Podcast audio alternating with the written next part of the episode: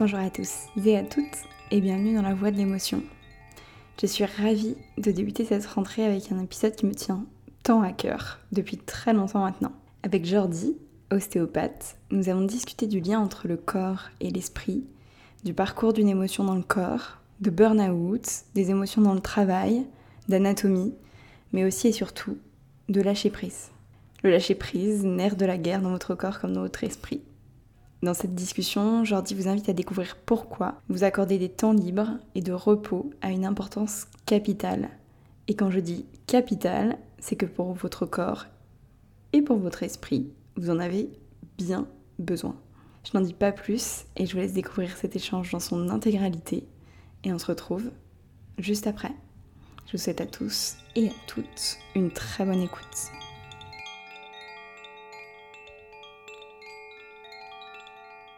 Coucou Jordi, comment tu te sens aujourd'hui? Ah, bah, Coucou euh, Tiffen, bah, écoute, euh, on va dire un mélange d'anxiété, d'excitation euh, d'être là, donc on va voir. Trop cool. La première question que j'ai à te poser, c'est que tu peux te présenter et nous parler un petit peu de ce que tu fais dans la vie. Alors, me présenter, je m'appelle Jordi Beau, j'ai 31 ans, j'habite à Saint-Joriot, à côté d'Annecy, et comme métier, je suis ostéopathe. Je fais la distinction parce que tu me demandes ce que je fais dans la vie. je pense que j'essaie de ne pas laisser mon métier prendre la majeure partie de, de mon temps. Et euh, donc euh, voilà, je fais plein d'autres choses à côté. J'essaie de me nourrir euh, de la nature, de, de sport, de moments partagés avec des gens que j'aime. Et, et, voilà, et à côté, j'ai mon activité professionnelle. Ok. Et eh ben, on va, du coup, je pense qu'on va parler un petit peu de cette activité professionnelle un peu plus dans le détail, puisque c'est, euh, ça va être le sujet quand même qui va nous intéresser aujourd'hui.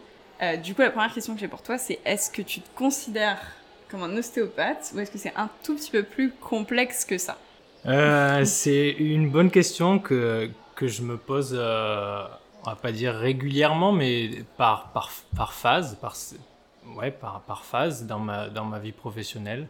Euh, déjà, je pense que euh, l'identité de l'ostéopathie ou de l'ostéopathe, elle n'est pas évidente euh, dans notre profession. Actuellement, c'est quelque chose qui fait débat en plus.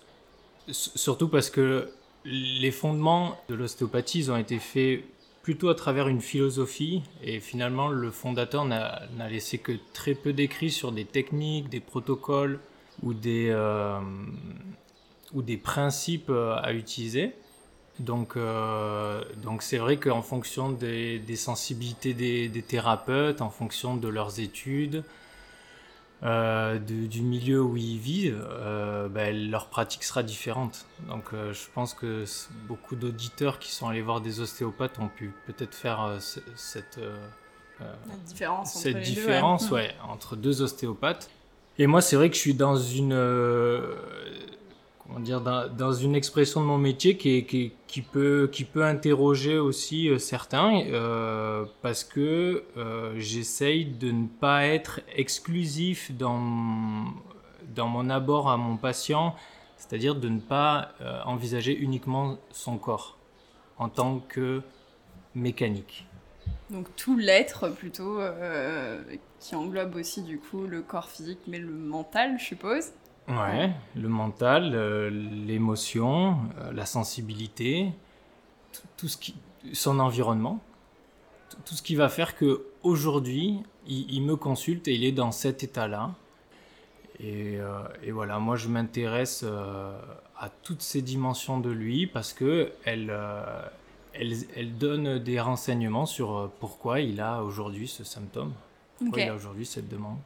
Donc, enfin, pour moi, de ce que j'en ai vu des ostéopathes, tu as, tu as une approche qui est très mécanique. On en avait un petit peu discuté ensemble, une approche qui est très mécanique. Et du coup, ton approche, que j'ai moins connue, moi, dans mon passif euh, d'ostéopathie, euh, comment tu définis ça un petit peu, euh, la différence entre mécanique et toi, ce que tu fais? Je dirais, que pour moi, une consultation, c'est une rencontre. Je place, je place ça en premier plan.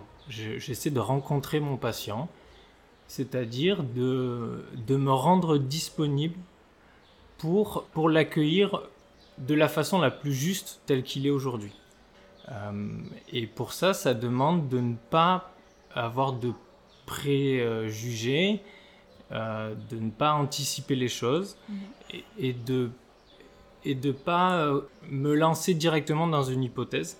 Et, et l'hypothèse mécanique en, en est une Mhm. pour expliquer un symptôme, mais c'est pas la seule. Et, et d'ailleurs, plus les plus on fait de recherches, euh, on va dire d'études scientifiques sur, sur la douleur, sur, les, sur, les, sur ce qu'on peut ressentir comme symptômes, et plus on se rend compte que l'aspect mécanique finalement est, est- est mineur, ou en tout cas il est beaucoup moins important que ce qu'on pouvait euh, Penser, ouais, penser à l'origine. Mm. Donc euh, moi ça, me- ça va, ça, ça traduit ce que je ressentais euh, euh, avant que je m'intéresse à ce genre d'études. Euh, donc voilà, ça m'encourage à continuer comme ça. Ok, déjà ça c'est une partie de, bah, de ce que tu fais actuellement, mais tu as eu un parcours avant. Du coup j'aimerais bien que tu me parles un petit peu des événements qui ont impacté ta vie, ta carrière professionnelle, émotionnellement ou pas, si tu as des choses à dire qui te semblent, enfin qui t'ont guidé vers ce métier, qui t'ont guidé euh, vers la volonté d'explorer le corps plus profondément que simplement du coup comme on disait euh, cette approche euh, mécanique au final, cette hypothèse mécanique. Est-ce que tu as des choses qui te viennent en tête qui ont marqué du coup ta- ton parcours et ta carrière? Ouais, alors là, euh, il faudrait euh, une heure. c'est pas évident, mais on, on va dire que de mes souvenirs de, de l'adolescent ou du jeune adulte que j'étais, l'émotion a toujours été présente. L'émotion et les sensations corporelles, c'est quelque chose qui a toujours fait partie de ma vie et, qui, a, pris une place parfois trop grande, ou en tout cas qui, m'a toujours interpellé et voire déstabilisé. Donc mon corps a toujours existé. Et, mes réactions au monde, mes réactions à mon entourage, mes réactions aux événements de ma vie ont toujours pris une grande place dans mon esprit. Donc ça, je pense, c'est une des bases. En- ensuite, euh, le fait que je, ne parvienne pas à maîtriser ou à gérer euh, mes émotions, mon esprit, mon état physique, euh, a fait que je me suis posé beaucoup de questions là-dessus, en fait, sur, sur qu'est-ce que c'était la vie, qu'est-ce que c'était l'esprit, pourquoi on, pouvait ressentir euh, ça à ce moment-là, et, quelques temps après, une chose complètement différente. Donc, ces questionnements, ils m'ont rapproché de, de l'intérêt euh, que j'ai pu avoir pour, euh, pour l'homme, pour la philosophie, pour la vie. Et, et à, la fin de mon, à la fin de mon lycée, il a fallu choisir un, parcours. Donc la santé me paraissait quelque chose d'intéressant, mais j'étais, j'ai fait des études, euh, j'ai fait un bac S, mais je, je suis l'opposé d'un scientifique. Euh, j'ai vraiment du mal avec les chiffres, avec les choses comme ça, donc euh, Mais même, t'as quand même une approche très anatomique du corps qui finalement est assez scientifique. ouais. Par contre. Ouais, ouais. Je- alors, c'est vrai, c'est très juste. J'ai un, esprit de raisonnement, mais, mais pas sur les sciences euh, fondamentales, euh, physique, maths, bio. J'ai beaucoup de mal là-dessus. En, en tout cas, tel que c'était présenté au lycée. Oui, au lycée, bien sûr. ouais. Donc je sors du lycée avec euh, vraiment euh, mon bac en poche, mais ric-rac. Et, et là, je me dis, médecine, c'est pas possible pour moi. Ça va être que des matières que, que- dans lesquelles je suis pas, euh, on pourrait dire, à l'aise. Et, là, je suis, euh, euh, j'ai découvert, euh, je suis tombé sur un site qui, parlait de l'ostéopathie. Je n'avais jamais entendu parler. Ma famille ne consultait pas d'ostéopathe. Et donc, euh, en, lisant ce, site qui présentait l'ostéopathie, j'ai vraiment, ça a résonné par rapport à mon expérience de, de moi en tant qu'homme, en tant que comment je considérais la vie. Donc ça m'a parlé. Je me suis, j'ai trouvé une école euh, euh, qui était dans la ville où travaillait mon frère et j'y suis allé. J'ai été pris. Ça s'est fait comme ça, tout, tout simplement. C'est, c'est, du, enfin, c'est au final un parcours de base qui est assez classique, mais du coup, euh, pour moi, les ostéopathes, et par rapport au parcours qu'ils ont, Enfin, c'est des choses, des émotions, tu vois, qui, qui dans toutes mes séances d'ostéopathie, ont, jamais vraiment été évoquées, quoi. Ça, ça, ça, n'existait même pas, en fait, finalement. C'était vraiment, il n'y avait même pas que c'était en surface ou non, c'était c'était le corps mécanique, on déplace, on fait craquer, voilà ce genre de choses qui au final euh, vont te remettre sans doute en place, hein, certes, hein, ça c'est sûr, euh, sûr et certain. Mais du coup ça va ça va peut-être moins euh, en profondeur, je suppose que, je suppose pas puisque j'ai eu l'occasion de faire une séance avec toi, donc que ce que toi tu fais du coup. Mhm. Et donc, du coup, cette formation en ostéopathie, comment, enfin, comment ça s'est terminé et comment ça se fait que tu te sois orienté un peu plus, euh, entre guillemets, euh, en marge de ce qu'on qu t'apprend un peu? Euh, donc, comme je l'ai dit, je suis entier. Donc, j'ai du mal à, à, à, pouvoir exercer quelque chose qui, qui ne qui n'englobe pas ce que je suis dans, ma, dans, mon entièreté. Donc j'ai eu un cursus classique en école d'ostéopathie qui était très, euh, entre guillemets, mécaniste et cartésien, où on apprenait euh, ben, l'anatomie, la physiologie, euh, les pathologies, faire bouger le corps du patient pour voir où ça bougeait moins, choisir les techniques qu'on avait apprises pour corriger cette différence de mouvement retester à la fin et, être satisfait de ce qu'on avait fait. Et, hum, euh, et moi, en fond, en arrière-plan de mes études, j'avais toujours ces questions sur, sur, sur l'homme, sur les émotions, sur la psyché, sur tout ce qui l'anime en fait, et tout ce qui m'anime. Euh, et donc, je, je, lisais, on va dire, une lignée d'ostéopathes qui, qui ont beaucoup pratiqué ce qu'on appelle une écoute ostéopathique, c'est-à-dire que on pose les mains sur le patient et on, arrête de faire. On essaye au, plus proche possible d'être avec lui pour qu'il y ait un dialogue, des échanges qui, se passent entre, entre le thérapeute et le praticien euh, et de voir qu'est-ce qu'il en émerge. Et ça, ça a été une révélation autant dans euh, les écrits qui, parlaient de ce genre de technique, de la vision de ces ostéopathes-là, euh, de leur sensibilité, de leur rapport à la vie, que, que des expériences que j'en faisais en tant que thérapeute. Donc je pense que j'ai utilisé ça comme un fondement dans ma pratique. Et ensuite, il a bien fallu... alors, valider mes études, c'est-à-dire aussi répondre à ce qu'on m'avait appris, voilà. Et une fois que j'ai eu le diplôme en poche, j'ai fait ma propre expérience, qui n'a pas été évidente. Ça a été même euh, presque une traversée du désert. Parce que quand on prend ce, l'homme dans cet euh, angle de vue, on augmente le nombre de, de dimensions qu'on ne contrôle pas donc ça demande beaucoup d'apprentissage, beaucoup d'échecs. Je, pense à être peut-être l'ostéopathe qui a raté le plus de consultations au monde. mais, de, mais de chaque échec, je, me re-questionnais. Mm. Je, discutais énormément avec des pairs sur des choses que j'avais lues, euh, expérimentées. J'ai eu en fait euh, mes deux premières années professionnelles où j'ai eu énormément de temps libre.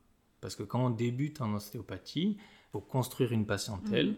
Donc, on a beaucoup de temps libre. En tout cas, moi, ça a été mon expérience. Et de ce temps libre, j'en ai été euh, boulémique d'apprentissage. Mhm. Parce que je, j'avais une démarche qui était comme de marcher dans le noir et, et dans l'inconnu. Donc, il y avait tellement de choses à apprendre qu'on ne m'avait pas appris à l'école que j'ai dévoré la philosophie, la médecine chinoise, euh, les énergies, euh, l'émotion, la psyché, euh, beaucoup, beaucoup de livres, beaucoup de pratiques de méditation, de contemplation en nature, d'échanges avec d'autres gens, des choses comme ça. Et petit à petit, j'ai commencé à faire des liens, des ponts entre des connaissances entre le corps, la mécanique, le système nerveux, les émotions, la psyché, l'environnement et, la vie. Et plus ces ponts se créaient, plus j'arrivais à être euh, euh, disponible avec une écoute qui, me révélait des choses sur le mm. patient. Et, donc les consultations devenaient de plus en plus évidentes, fluides. Les, gens, les gens étaient sensibles à cette rencontre mm. de quelqu'un qui vient et qui les écoute vraiment à partir de ce qu'ils sont. Et donc, euh, j'ai continué cette démarche. viennent avec un symptôme finalement, du coup. Exact. Euh, genre j'ai mal au dos ou, euh, ou mon épaule est coincée ou ce genre de choses. Et puis que tu appliques, du coup, comme tu disais, l'hypothèse mécanique ou tu remets l'épaule et, et ta séance est finie. Quoi. Là, il y a une vraie. Enfin, c'est c'est un dialogue, même silencieux, je pense aussi, sur ce genre de consultation. Quoi. Ouais, c'est super ce, ce, terme que tu emploies, dialogue silencieux, parce qu'effectivement, il se passe autant dans, dans, dans la sensibilité et dans l'intime de l'expérience que fait chacun, c'est-à-dire autant le thérapeute que le praticien, que le, que le patient, que dans le, dialogue qui peut s'établir euh, à travers le langage, en fait. Mmh, tout à fait. Euh, et, et, qui permet de de, faire prendre conscience d'un état, d'une sensation, d'une émotion, peut-être d'une façon d'être dans la vie, et, qui fait sens pour le patient. Et à partir du moment où ça fait sens, ça lui donne une possibilité de changer de comportement. Mm. Et, donc de créer un nouvel apprentissage qui, qui, pourra lui permettre de ne plus renouveler cette expérience qui a, euh, qui a entraîné ce symptôme. Et du coup, je rebondis parce que on parlait justement de, ce type de séance. Comment ça se passe une séance avec toi? Parce que moi, je le sais, je l'ai expérimenté. Du coup, euh, c'était d'ailleurs assez, euh, assez étrange et assez sympa à expérimenter euh, quand, quand t'as pas eu l'habitude de ce genre d'expérience avec un ostéopathe. Mais du coup, pour essayer de situer un peu pour bah, les personnes qui nous écoutent, comment ça se passe une séance d'ostéo comme ça où tu vas chercher un petit peu plus loin dans le corps, fais du dialogue silencieux, ce genre de choses? Alors, je, vais quand même essayer de garder euh, la dimension euh, plurielle de mes séances parce que mm. euh, je pense que chaque patient me considère d'une certaine façon. Et même si pour moi je place la rencontre et la qualité de la relation à l'avant-plan de mes séances en tant qu'agent thérapeutique, la forme de la séance dépend de mon patient c'est lui qui va la co-créer, mais, mais la diriger en quelque sorte à travers la demande qu'il a, mhm.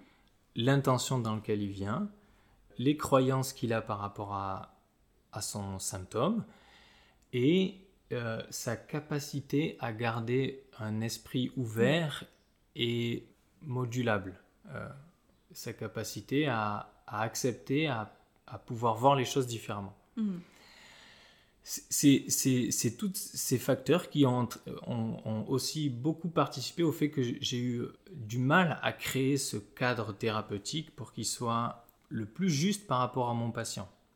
Ça veut dire que au début de, de ma carrière, il y avait des fois où je partais dans un, une dimension qui pour mmh. moi était euh, juste par rapport aux symptômes, par rapport à ce que la personne vivait, par rapport à ce que son corps me, me montrait mais la qualité de réception de l'information du patient, sa capacité à, pouvoir être amené au-delà de là où il voulait être, faisait qu'il n'y avait pas rencontre. du coup, si tu n'avais pas quelqu'un qui effectivement gardait l'esprit ouvert en face à ce qui pouvait s'attendre, donc euh, forcément à un moment donné, euh, ça pouvait pas se libérer. Quoi. Exactement. Sauf que je, me suis rendu compte, je, je suis payé aussi pour... Euh, répondre à une demande. Je suis au service du patient.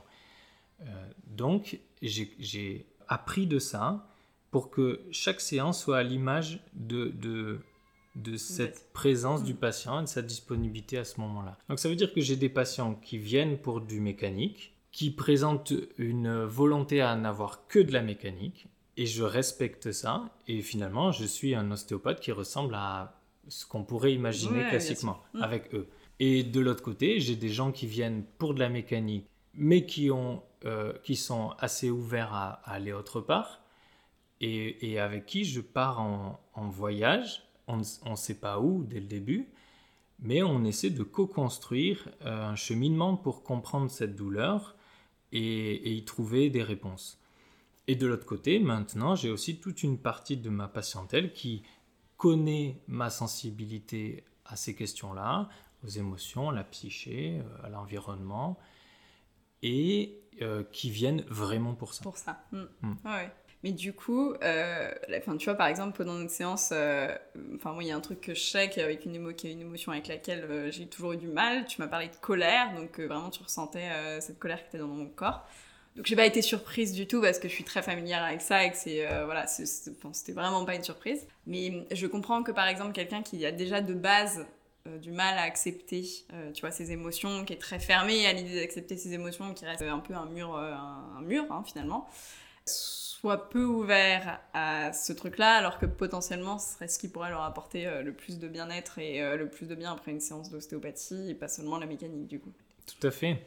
C'est vraiment ça, et en, même temps, c'est de pouvoir euh, respecter la personne où elle en est à ce moment-là, et, et, ne pas vouloir plus. Forcer, ne, ne, hmm. pas forcer. c'est on, on, est, on, ne peut jamais changer personne. On, ne peut que lui proposer des voies différentes, euh, peut-être lui permettre de prendre conscience de certaines choses.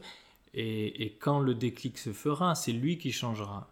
Et donc, moi, je suis, je suis pas là pour euh, finalement changer les gens.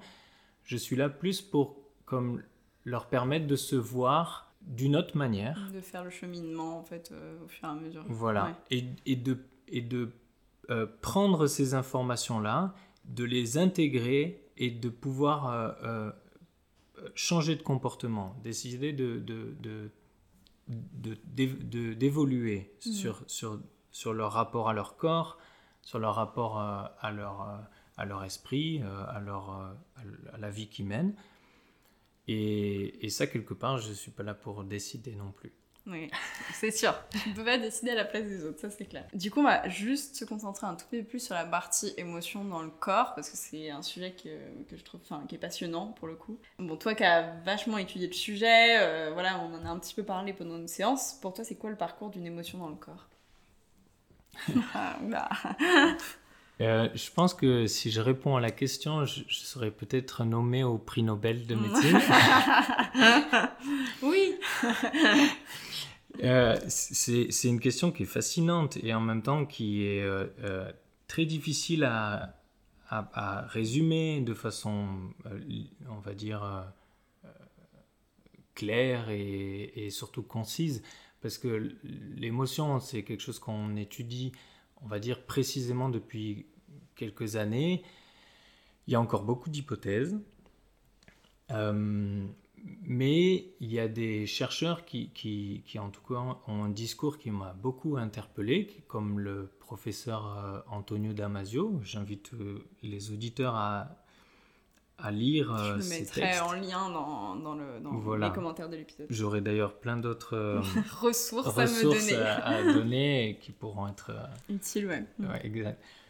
Donc le parcours d'une émotion, une émotion, ce qu'il faut comprendre, c'est qu'elle est là pour euh, créer une, une, identification du soi. Sans émotion, il n'y a pas de soi et des autres. Et l'émotion, elle, elle est une action. C'est vraiment un pouvoir d'action.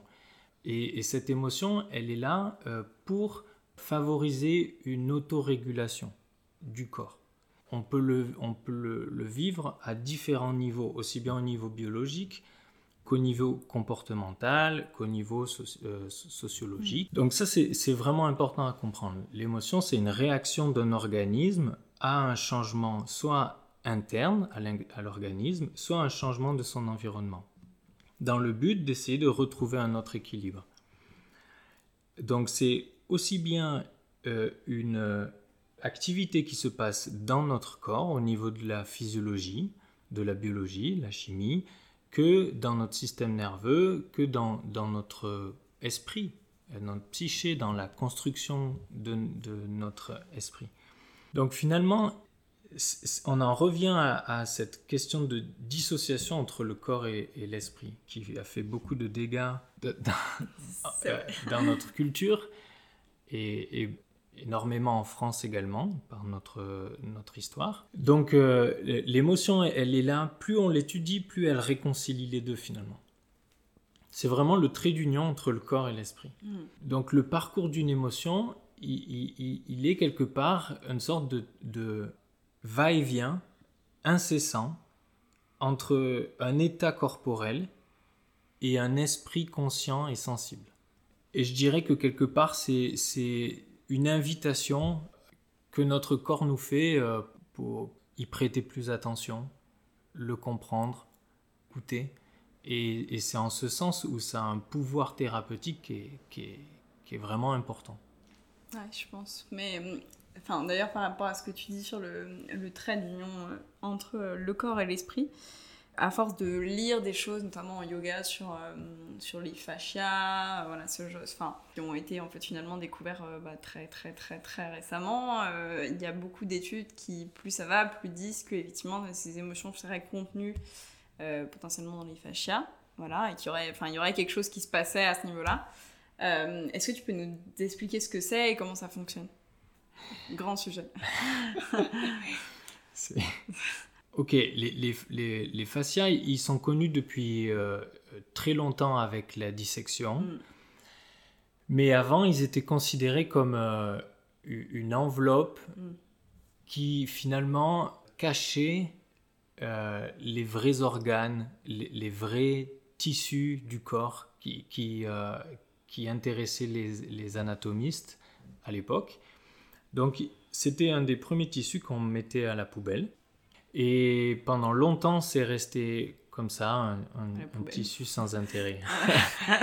tissu de, si, conjonctif, un tissu qui, qui, avait certainement, on lui considérait un rôle mécanique mm. quelque part, de support. Euh.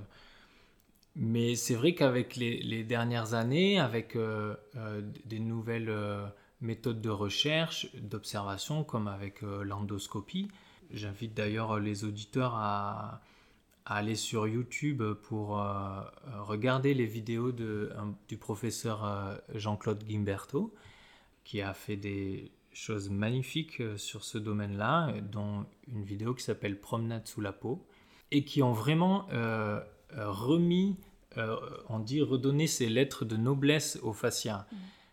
Et un, pour reprendre l'expression d'un chercheur dans le milieu du fascia, il dit c'est un peu le tissu cendrillon qui ah. avant avait une dimension qui était euh, euh, pauvre, qui, intéressait peu et qui maintenant est dans la lumière. Et pourquoi il est dans la lumière? Parce qu'on se rend compte que c'est un tissu qui est finalement extrêmement dynamique. Euh, c'est pas juste une enveloppe, c'est presque un milieu d'échange entre les différents euh, organes, entre les différents éléments du corps. Et il a des particularités qui vont euh, au-delà de ce qu'on pouvait imaginer et concevoir. C'est un tissu qui est euh, non segmenté, donc il, a un pouvoir de, créer une unité dans notre corps entre les différentes régions, mais entre aussi la superficie et la profondeur il a aussi euh, une dimension dans les échanges euh, nutritifs entre les différents tissus. Il est comme un, espace dans lequel peuvent passer les éléments d'un endroit à un autre. Et donc, selon l'état dans lequel il est, il va euh, modifier les échanges qui vont se faire localement ou régionalement à, euh, ajouter à cela, il a un, grand pouvoir euh, sensoriel. Des récentes études montrent qu'il euh, il a dix fois plus de récepteurs sensitifs que le muscle, par hmm. exemple, au niveau proprioception. Et tu peux expliquer ce que c'est la proprioception, proprioception Moi, je sais, mais tout le monde ne sait pas. proprioception, c'est la capacité à sentir euh, son, corps à travers la position de ses articulations et de, et de ses segments et, l'angulation qu'elles ont, la place et la vitesse globalement où notre corps bouge. Ça nous permet de nous repérer dans l'espace. Hmm. Et, et, hum, le fascia, il supporte en partie cette fonction-là, mais en partie une autre fonction qu'on appelle l'interoception, et qui est euh, notre capacité à, faire l'expérience de, sensations internes à notre corps. On pourrait euh, euh, citer la sensation de faim, de soif, la sensation d'envie d'uriner ou de déféquer, la, sensation d'avoir le ventre tendu, d'avoir une, envie sexuelle, d'avoir tout plein de sensations comme ça. Le, euh, au niveau de la gorge, quand on dit euh, je, sens un nœud dans la gorge, tout ce qui peut venir de l'intérieur, le battement cardiaque. Tout ça, c'est notre corps euh, qui a, à travers le fascia, plein de, de, récepteurs sensoriels qui informent notre système nerveux en permanence de l'état dans lequel il est. Et donc, c'est ça a forcément intéressé les thérapeutes et les chercheurs parce que euh, on peut y trouver là des, des réponses à, des questions, à des douleurs euh, et des moyens de trouver plus d'équilibre dans nos vies, dans notre corps. Donc c'est pour ça que je pense que ça interpelle autant de gens aujourd'hui. Mm. Et, et, en même temps, j'ai envie de dire que la, la peut-être un des travers qu'il ne faudrait pas à nouveau reproduire, ça serait de réorienter à nouveau notre attention uniquement sur l'aspect euh, matériel du corps, hmm. qui, est un tissu qui expliquerait euh, toutes les douleurs, hmm. comme ça a pu être fait dans un reportage sur Arte euh, qu'on peut retrouver sur YouTube sur les alliés cachés de notre organisme, les fascias, je crois que ça hmm. s'appelle où à nouveau on rentre dans le, même paradigme d'essayer de, tout expliquer à travers euh, le physique, enfin un seul biais, ouais, tout à fait. Tu parlais de système nerveux tout à l'heure, on a déjà parlé ensemble. Euh, on a parlé du système sympathique et parasympathique et son impact sur notre corps. Est-ce que tu peux nous expliquer un peu en quoi ça consiste et pourquoi c'est relié comme ça aux émotions? Oui, alors le, système nerveux euh, autonome, on, l'appelle. Avant, on, appelait végétatif, maintenant autonome. Euh, il comprend deux systèmes. Le système orthosympathique et le système parasympathique. Euh, ensemble, ils, ont euh, la fonction de créer toujours un équilibre dans les paramètres physiologiques en fonction de l'expérience qu'on fait de notre environnement. Donc, euh, il régule euh, des fonctions autonomes comme le système cardiovasculaire, le, cœur, la circulation sanguine, le système respiratoire, le système digestif et plein d'autres systèmes comme ça, la thermorégulation, le fait de, pouvoir gérer notre température corporelle, euh, tout plein de, de, systèmes comme ça. Et effectivement, ils, euh, euh, participent au comportement et aux émotions, dans le sens où la place qu'ils ont dans le cerveau, ils ont une relation qui est très euh, étroite et intime avec d'autres régions du cerveau, qui sont par exemple le système limbique, qui est un des centres de gestion des émotions dans le corps ils ont des, une, des interfaces avec le, le, cortex euh, préfrontal. C'est la partie qui va gérer euh, nos motivations, nos comportements, notre raisonnement, toutes les fonctions un peu plus cognitives. Et euh, il faut voir que c'est comme dans la vie, tout est intriqué hmm. à différents niveaux et rien n'est linéaire et, et, et c'est une grande communication. Et, ça va extrêmement une toile vite. d'araignée un peu. Une grande toile mmh. d'araignée, un feu d'artifice euh, neuronal. Et, de ce feu d'artifice en sortent des consignes, des, indications mmh. pour le corps qui va suivre. Et le hum, système nerveux autonome, c'est un peu le, le barreur, le, le celui qui guide. Alors, pas, pas celui qui guide au sens euh, celui qui à l'origine, hmm. mais celui qui crée l'effet en fait. et, et, il fonctionne avec, il faut pas oublier le système endocriniens, les hormones, qui sont ensemble avec le système neuro, nerveux autonome. Donc voilà, c'est, on va dire, un des moteurs de notre physiologie et, de, de l'activité de notre corps. Ok.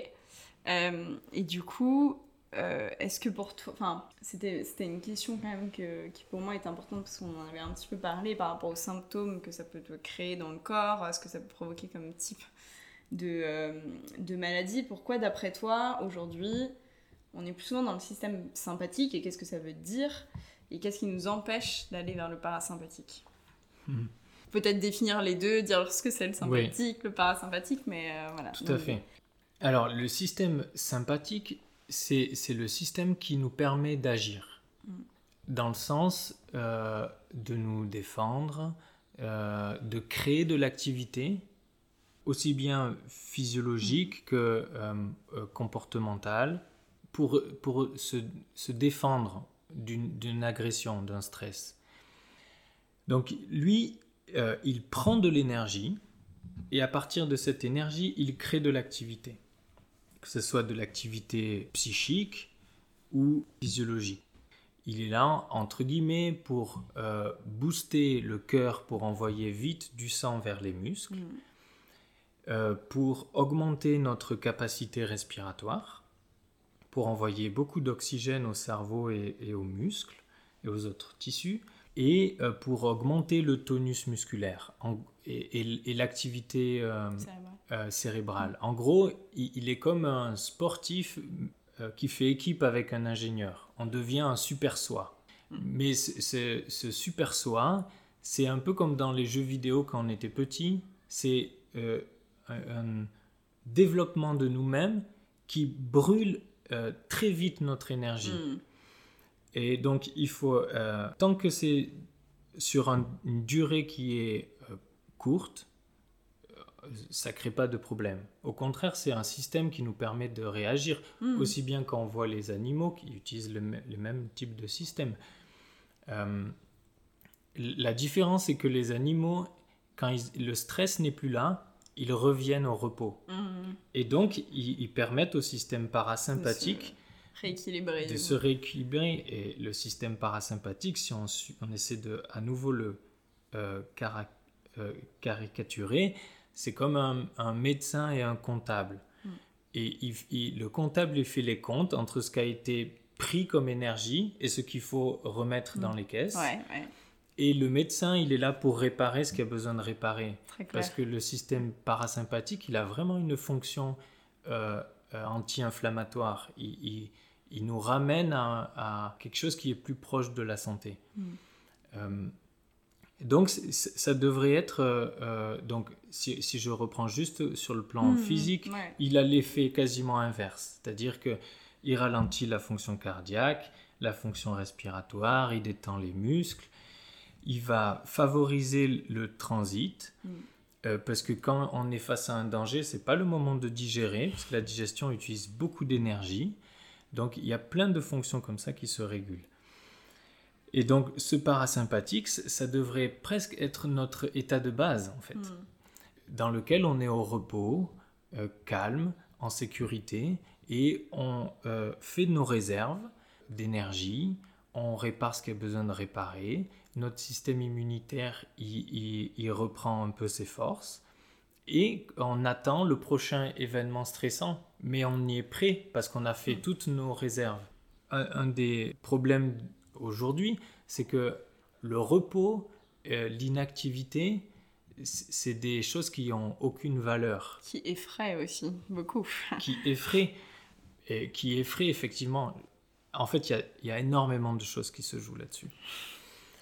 Si on prend sur le plan culturel, euh, ce qui, ce qui est valeureux, c'est le faire, c'est mm. produire, c'est la rentabilité. Mm-hmm. Donc ça, ça, nous incite depuis qu'on est tout petit à être en action en fait.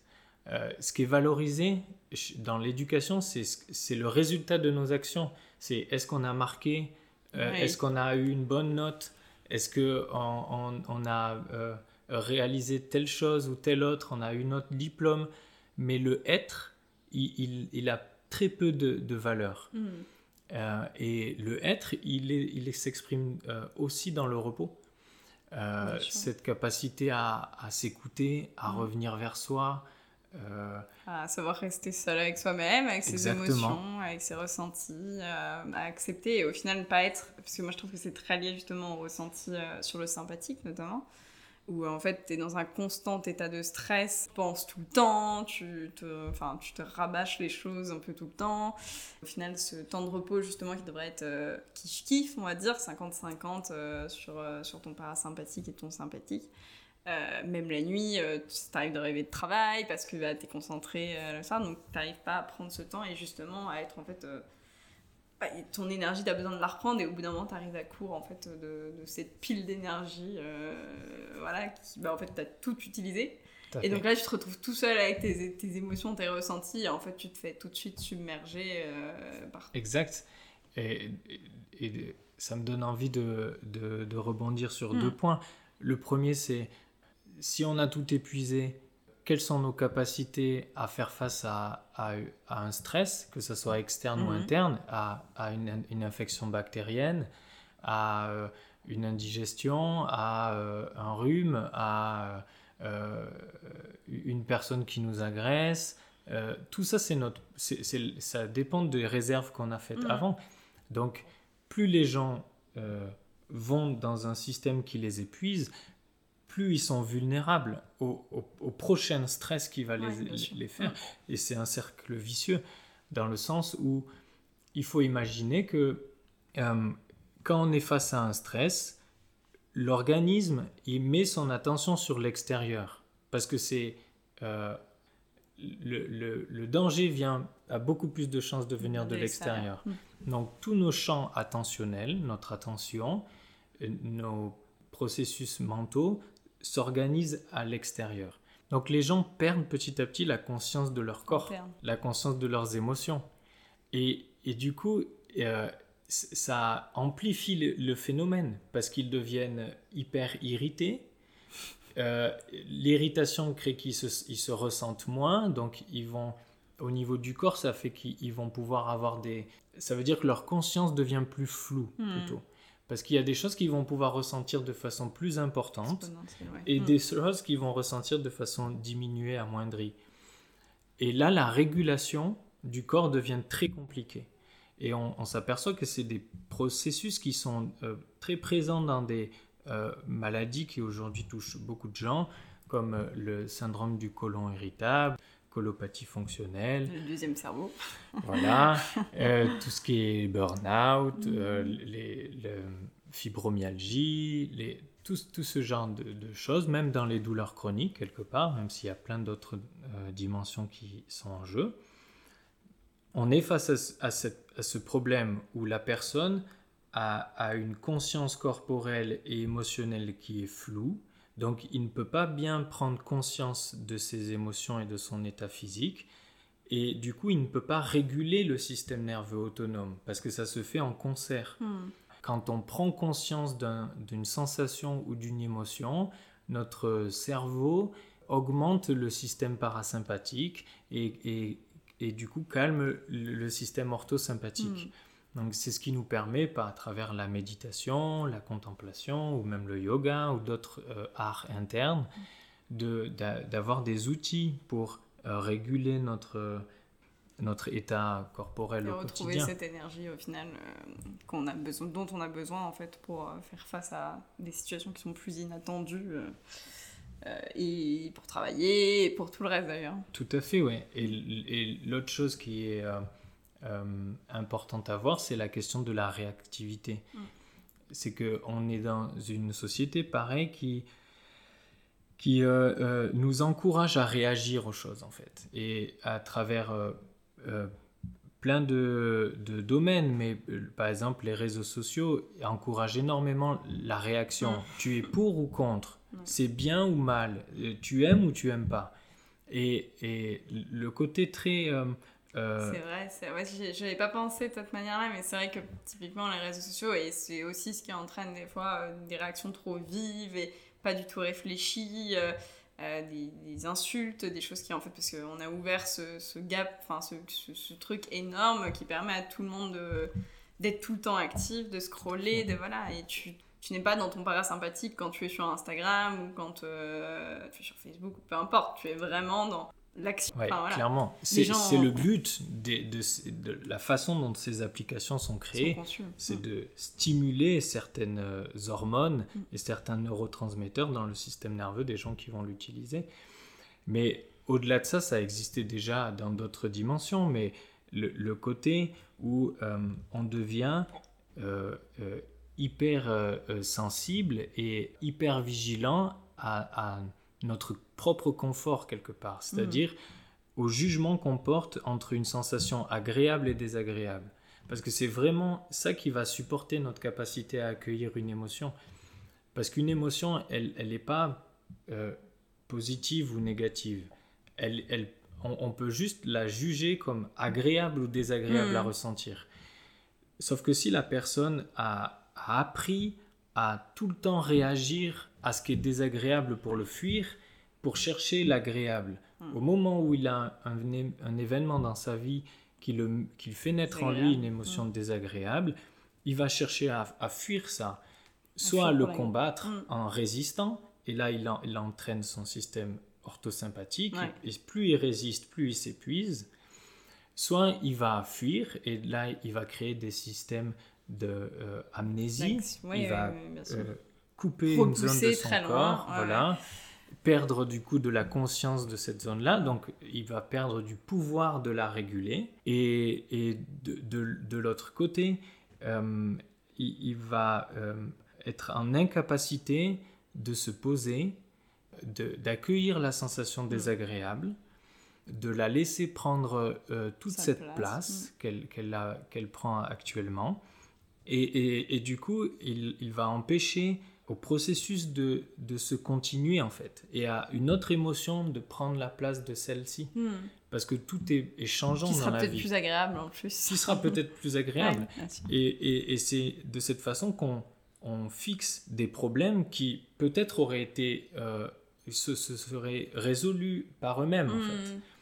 et donc les gens euh, la façon dont je les vois au cabinet c'est beaucoup ces systèmes là qui sont hmm. en jeu. Tu gardes voilà, je, perçois qu'il y a un état qui est désagréable, vécu désagréable dans le corps, et, qui, est empêché. Il n'est pas conscientisé, il est, retenu.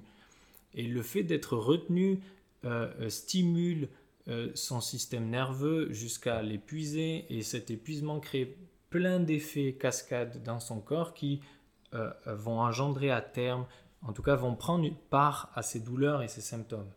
Donc moi, mon travail, c'est de, l'aider, euh, en tout cas pour ces patients-là, de les aider à prendre conscience de la sensation et à trouver les, supports pour euh, rester tranquille avec cette sensation désagréable. J'utilise souvent l'idée de comment rentrer dans le lac quand il est le lac d'Annecy quand il est à 8 degrés. si on, on, met le pied et que la sensation de froid qui est hyper désagréable est là et qu'on y réagit, on sort de suite. Hmm. Euh, si on, reste avec cette sensation, qu'on garde à l'esprit que c'est qu'une sensation, une information, et qu'on laisse notre système calme accueillir, se familiariser avec cette sensation désagréable, petit à petit, il va euh, trouver un moyen de la réguler. Il va s'apaiser, il va y avoir d'autres sensations qui prendront la place. Et, c'est comme ça qu'on peut ensuite mettre un deuxième pied, puis avancer petit à petit. C'est exactement, on remplace la sensation de froid par une sensation désagréable de colère, de tristesse, euh, d'isolement, de culpabilité, de tout ce qu'on veut, c'est le même processus. Hmm. super intéressant. Et en soi, il faut même aller au-delà de cette intention mm. de vouloir ensuite de l'agréable. Ouais, c'est ça. C'est ça qui n'est mm. pas évident parce que ça va à l'inverse de notre construction, mm. où, la vie, il y a tout. Et, quelque part, pour être en santé. Ce sera des vagues. Exactement. Et pour être en santé, il faut un système nerveux calme. Mm-hmm. Donc, il, il y a besoin d'être en paix avec soi-même et l'environnement. Et ça comprend accueillir tout ce qui vient. Ouais, c'est ça. Alors, je vous assure que ça ne sera pas un fleuve tranquille.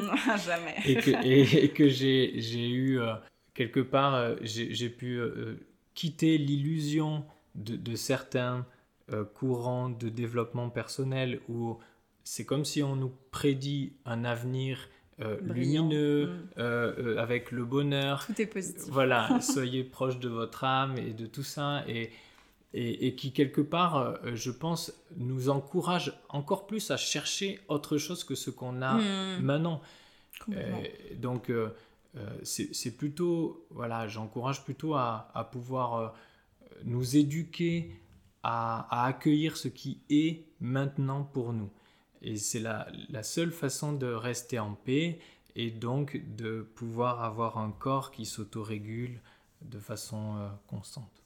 Bon, au final, tu réponds un peu à une question que j'avais, donc euh, j'ai une petite question donc, qui va être plus personnelle. Est-ce que tu as un souvenir émotionnellement marquant qui t'est arrivé dans la pratique de ton métier? C'est pas évident, euh, euh, j'aurais du mal à en isoler un. Je, je, parlerai peut-être plus de, de toutes ces rencontres auxquelles j'ai assisté chez mes patients, des gens qui, qui, qui, ont reconnu des dimensions en eux, qu'ils avaient eu du mal à accueillir, qu'ils avaient délaissé, ou euh, voilà, ce toutes ces guérisons qui se font euh, sous mes mains et, qui, et, qui me font reconnaître la chance que j'ai de faire ce métier, pouvoir accompagner les gens à, aller à la rencontre d'eux-mêmes et, à, à, trouver de, nouveaux euh, de nouvelles façons de, de, concevoir leur corps, de l'écouter, de le respecter. Euh, et, ça, c'est magnifique à, à, avoir au quotidien. C'est sûr, en tout cas ça a l'air magnifique. Euh, est-ce que tu peux me parler, on a déjà un peu discuté par rapport au burn-out, mais peut-être que tu as envie de préciser par rapport à ton expérience personnelle. Est-ce que tu peux me parler un peu de l'intervention des, des, émotions dans la sphère professionnelle, parce que ça reste quand même un thème clé de ce podcast? Ouais, les émotions dans la sphère professionnelle, pour moi, elle, elle est euh, dépendante de la place qu'a le corps dans, dans, notre conception de l'être humain. C'est-à-dire, elle est inexistante. Euh, le, le, corps est, est, est, euh, perçu comme un outil qui sert l'esprit, qui, hmm. qui, est là pour, exactement, hmm. pour nous permettre d'atteindre des objectifs. Euh, ces objectifs, ils peuvent être euh, euh, économiques, ils peuvent être tout ce qu'on peut imaginer dans la sphère pro. Et, et, donc le corps sera un, outil pour, mais à aucun moment il va être une, dimension à, dans à laquelle il faut tenir. Hmm. Et, et, ça, ça fait le lit de, de tout ce qu'on voit aujourd'hui dans le, le monde socio-professionnel avec, comme tu dis, ces, ces burn-out, ces gens qui, qui changent constamment de, de, de, domaine professionnel parce qu'ils y sont euh, mal. Hmm. Et, et, quelque part, euh, ça fait peut-être aussi de, de nous une des nations qui consomme le plus d'anxiolytiques parce qu'en France, on, a, on, on, est quand même, euh, si je ne fais pas d'erreur, hein, les héritiers de la pensée de Descartes. Et, chez nous, c'est très présent. La France euh, euh, met énormément de valeur dans l'esprit, la, dans le, le mental, mm. dans, dans, ce qu'on peut penser. ça se fait à travers notre façon d'apprendre à l'école, où le corps a très peu de place, le mouvement a très peu de place, la sensation du corps a très peu de place. Et, et, ça, ça se reproduit ensuite euh, euh, dans le milieu professionnel. Les, conditions de travail, les postures de travail euh, pas, euh, n'entrent pas en ligne de compte, ou très peu, ça commence à se faire. Ça commence à se faire avec le corps. Ouais, ça arrive peu à peu. Hmm. Peu à peu. Les émotions, ça, il faudra attendre quelques années, je pense encore. parce que quelque part euh, très peu de gens comprennent les émotions. Hmm. Donc, comment apporter une régulation à quelque chose qui n'est pas encore trop bien compris hmm. euh, et, en même temps, je pense qu'à partir du moment où on, permet aux gens euh, d'écouter leurs émotions et de les exprimer, on augmente le, le, besoin de euh, co-organiser les choses en fait. Hmm. On, donne quelque part de la valeur à l'autre et du pouvoir de hmm. décision aussi. Et ça, je pense que dans une certaine conception du travail qui est très hiérarchique, euh, voilà, un peu patriarcal, où il y en a un qui décide pour les autres. Euh, c'est pareil, il y a plein d'initiatives qui vont à l'encontre de ça aujourd'hui, et, quand les patients m'en parlent, j'en suis vraiment heureux. Mais, mais quelque part, c'est ça. Mm. C'est composer avec euh, plusieurs personnes qui ressentent plusieurs émotions différentes, qui ont des perceptions des choses différentes, mm. ça complexifie des journées, énormément. Des jours sans, des jours Exactement. avec, tu peux pas calculer en fonction, enfin tu sais pas forcément qui t'es en face et ce qui se passe. Exactement. Et au final, euh, c'était, on en avait parlé dans un autre épisode, euh, le fait d'avoir des jours sans, bah, c'est pas les jours où effectivement ton, ton énergie, au final, par rapport à ce que tu disais tout à l'heure, elle, elle, est au plus bas, mm. puisque bah, t'as pas, réussi, pas réussi à recharger tes batteries, peut-être qu'il s'est passé quelque chose à un moment donné, que voilà, tu t'es pas assis avec toi-même pour essayer de le comprendre. Et en fait, euh, cette énergie, bah, vu qu'elle est au plus bas, à travailler, c'est, une épreuve, et au final, ta productivité et ce que tu essayes de faire d'accomplir et ton objectif de base, bah, il, ne sera, enfin, il sera jamais accompli si tu restes dans mm. cet état euh, constant de voilà. Exact, mm. ouais, c'est vraiment ça qui fait le, le, lit. Hein, c'est, mais, mais en même temps, c'est ce qui facilite aujourd'hui. Euh, enfin, c'est, ce qui a facilité en tout cas la, la, création du monde du travail aujourd'hui. C'est de réduire les, les différentes dimensions à prendre en compte. Euh, on, s'oriente plutôt vers les dimensions externes à l'entreprise. Mm. Euh, les marchés, des choses comme ça, des choses qu'on peut, entre guillemets, mesurer, codifier, prédire. Mm. Euh, par contre, les émotions, euh, soit de, la personne qui est à la tête de l'entreprise, du comité mm. ou des salariés ou quoi, ça c'est hyper complexe. donc on, a préféré le mettre de côté, mais aujourd'hui je pense que petit à petit on, va y arriver, ça va venir, on va avoir des, des outils euh, qui, vont émerger dans les prochaines années peut-être et que, que, les entreprises vont, vont pouvoir mettre en place parce qu'on se rend bien compte que ça ne tiendra pas la route longtemps. Euh, une entreprise, elle ne peut pas euh, sans arrêt perdre des gens, en récupérer des nouveaux, les hmm. former, ça coûte cher. Euh, donc euh, il vaut mieux que la personne en plus, beaucoup euh, d'efforts si tout ça je pense qu'à mon avis quand tu as une entreprise ça doit pas enfin c'est pas facile tous les jours au final tu as l'impression que, que, que, bah, du coup tu dois faire enfin en tout cas pour une grande majorité des entreprises ici en France on n'est pas du tout branché émotion je pense mm. un peu plus vers le Canada là-bas ils sont peut-être un peu plus ouverts d'esprit mais les dirigeants, c'est des gens qui, au final, considèrent qu'ils n'ont pas le droit de ressentir ou de montrer de la faiblesse, surtout. Euh, alors que c'est pas de la faiblesse, c'est juste être, humain en fait. ouais, c'est ça, c'est hyper intéressant parce que parce qu'en même temps, les gens qui sont aujourd'hui euh, euh, à des postes de, responsabilité et de mm. pouvoir, c'est aussi des gens qui ont dû traverser des épreuves hyper dures. Mm. On, pourrait penser au monde politique ou à, d'autres grandes multinationales ou d'autres lieux de, pouvoir, mm. où pour arriver euh, en haut de la hiérarchie, c'est une lutte. Mm.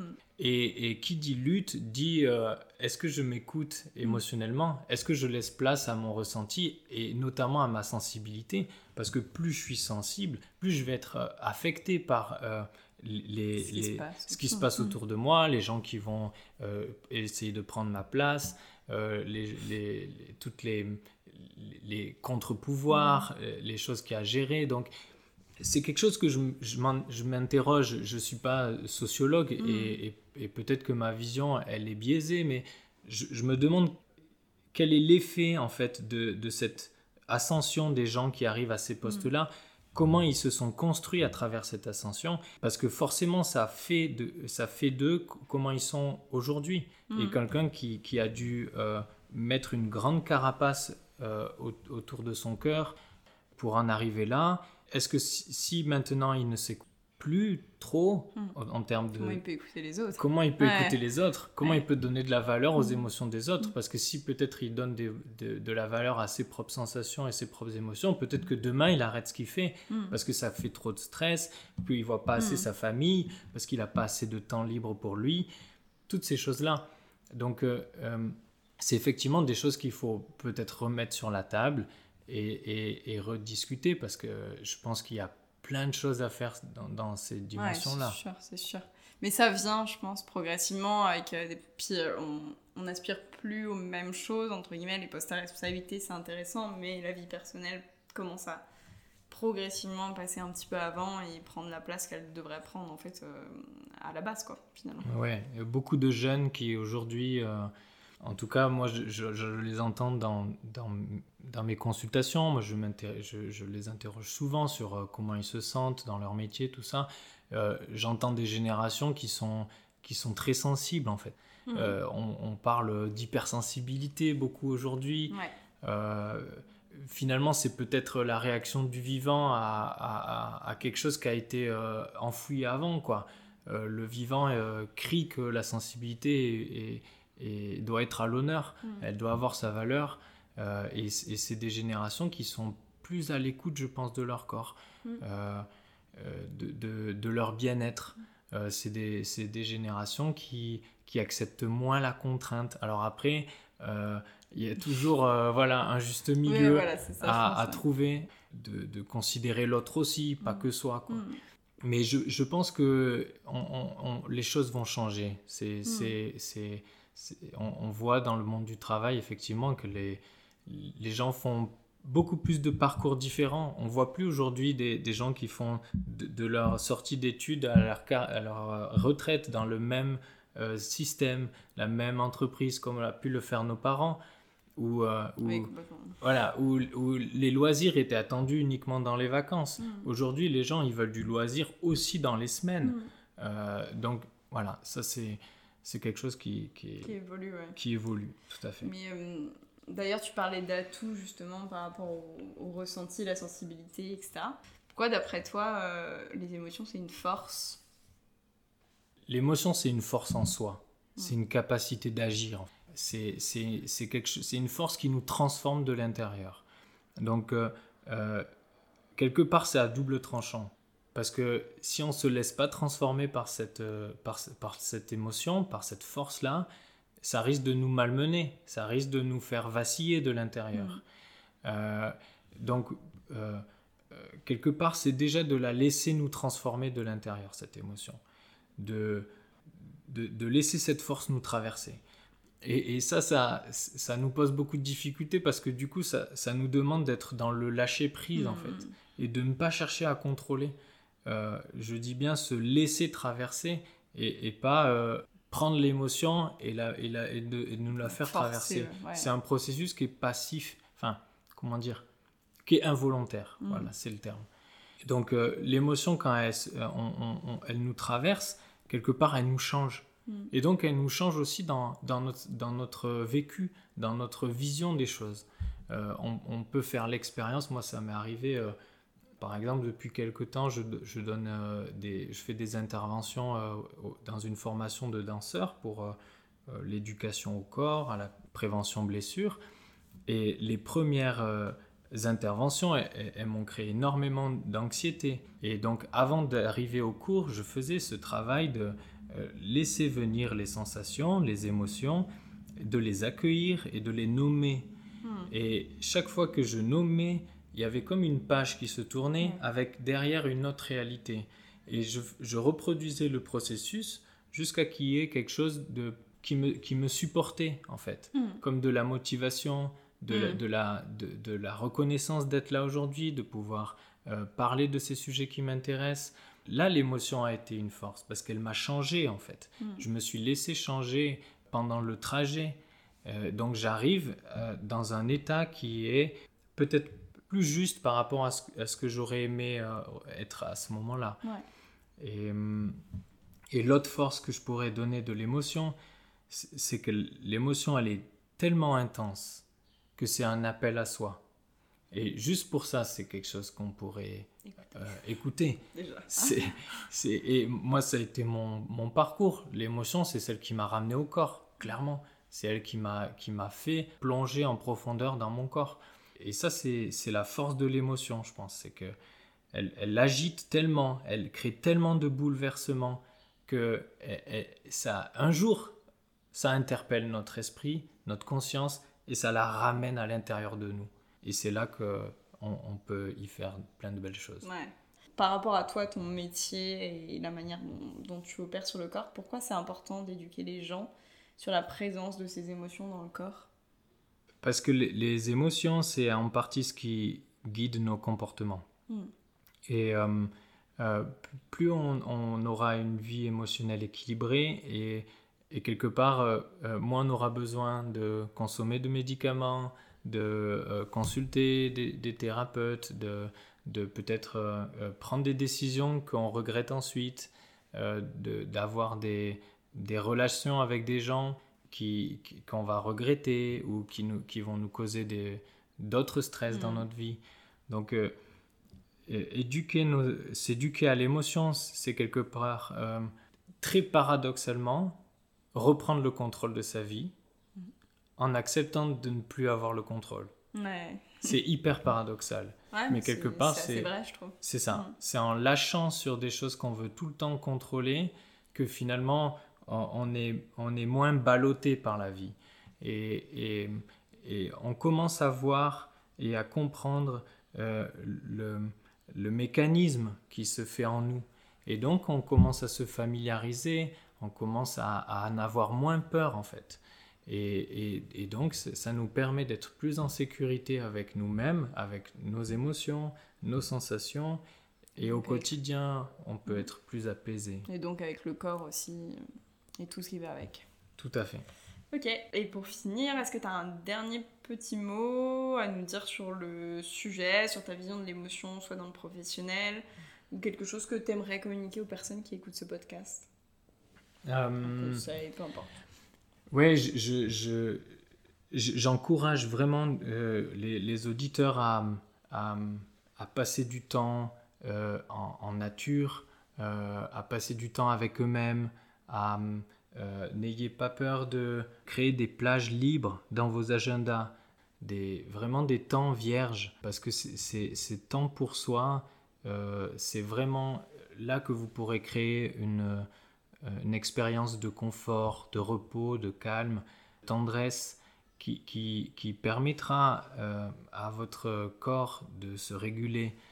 ça vous donnera beaucoup de support pour affronter cette cette difficulté d'expérience qui est l'émotion. Donc voilà, apaiser nos hypersensibilités, nos hyperactivités, euh, retourner vers notre intérieur, nos sensations, prendre conscience de nos jugements, euh, de nos réactions et de tout ce théâtre qui se joue en nous et gagner ainsi plus de, de confiance en la vie. bien comme conclusion. Bah écoute, euh, en tout cas merci parce que c'était extrêmement intéressant et je suis sûre que ça va en intéresser euh, plus d'un ou plus d'une. Merci. merci euh, Tiffany pour cette invitation. Bah, avec grand plaisir.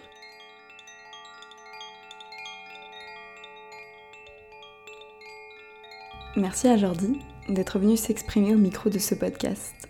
J'espère que cet épisode vous a plu et je tiens à m'excuser si vous avez ressenti des petits désagréments au niveau du son car ça m'arrive aussi quand j'oublie de fermer la fenêtre durant une interview.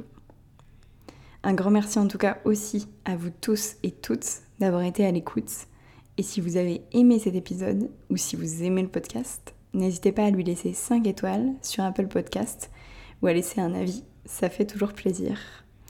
On se revoit très vite pour le prochain épisode de La Voix de l'émotion.